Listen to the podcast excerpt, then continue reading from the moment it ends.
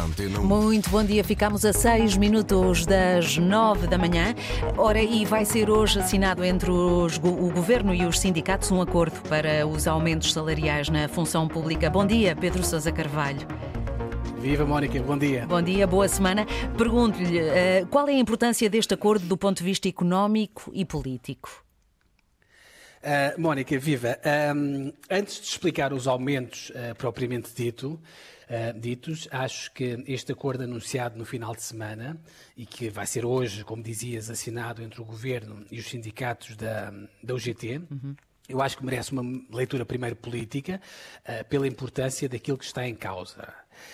Mónica, há 23 anos que não acontecia um acordo deste género sendo que este será o primeiro acordo de caráter plurianual, isto é, válido para toda a legislatura, portanto, que termina em 2026. No meio de uma guerra na Europa eh, e com a inflação em níveis estratosféricos, convenhamos que é importante a celebração deste acordo eh, com os sindicatos da OGT, portanto, o STE e a FESAP, ainda por cima um acordo para quatro anos. Eh, como eu dizia, portanto, do ponto de vista político, Há tempos, num debate no Parlamento, Mónica, não sei se te recordas, o Primeiro-Ministro dizia que uh, nenhuma maioria se basta a si própria uhum. e que era preciso, além da maioria, ou seja, não dormir em cima da maioria absoluta, mas era preciso dinamizar o acordo social. Na altura, uh, António Costa dava três exemplos. Primeiro, o acordo de descentralização que foi firmado com as câmaras, com os municípios. O acordo com o PSD sobre a metodologia para a escolha da localização do novo aeroporto de Lisboa e, finalmente, o acordo de rendimentos e competitividade que o Governo assinou com os patrões e sindicatos eh, para aumentos salariais no setor privado até 2026. Agora, além destes três acordos, Mónica, o Primeiro-Ministro junta mais este acordo, portanto, assinado com a função pública.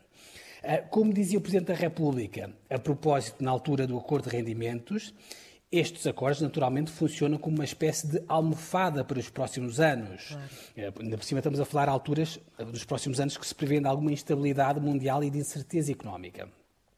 Se o governo, Mónica, já tinha uma almofada eh, com o acordo com os privados, agora, naturalmente, tem outra almofada com este acordo com a função pública.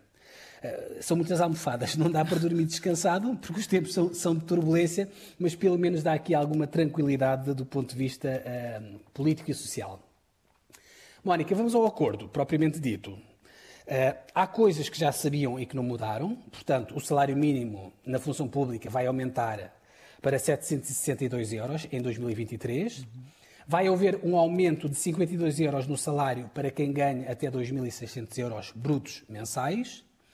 E para quem eh, ganhe mais, o aumento vai ser de apenas 2%, aqui muito aquém daquilo que será a inflação. Uhum. E finalmente, o subsídio de refeição também sobe para os 5,20 euros por dia. Uhum. Isto, eh, Mónica, é o que já sabia. Eh, o que foi negociado nos últimos dias e que fez desbloquear o acordo foram estas duas coisas. Por um lado, os técnicos superiores vão ter um aumento de 104 euros no salário já em janeiro, aliás, tal como estava previsto que acontecesse com os assistentes técnicos. Uh, portanto, estamos a falar de um aumento salarial de 52 euros, mais 52 euros de salto na tabela remuneratória única. Outra coisa que fez desbloquear o acordo e convenceu o STE uh, e a FESAP é que o aumento do subsídio de refeição vai ter retroativos a outubro deste ano. Uhum. E, e, finalmente, não me estava a lembrar desta, o Governo uh, deu garantia uh, que os pontos que sobraram da última avaliação de desempenho não vão ser perdidos, uh, o que quer dizer que uh, isto naturalmente fará acelerar a progressão na carreira uh, de muitos funcionários públicos. Uhum. Enfim, Mónica, foram estas cedências do governo que levaram o STE e a FESAP a assinarem um acordo. Eu confesso que, depois de há duas semanas ter ouvido a ministra Mariana Vieira da Silva a dizer que o governo tinha esgotado a margem orçamental para dar mais aumentos, eu confesso que estava convencido que já não ia haver acordo. Okay. Mas felizmente, bom, enganei-me. Eh, a assinatura do acordo aparentemente vai mesmo acontecer hoje à tarde no Palácio da Foz. E, e só tenho pena, uh, Mónica, a, a Frente Comum, uhum. exatamente, da CGTP, da Frente Comum que afeta a CGTP, ter ficado de fora de, deste acordo. Aliás, como já tinha ficado de fora uhum. um, ehm, do acordo de rendimentos com os privados. Enfim, isto obviamente que tira aqui algum brilho ao acordo, claro. mas obviamente não deixa de ser um, um acordo histórico, Mónica. Muito bem, Pedro Sousa Carvalho e as contas do dia. Até amanhã, Pedro.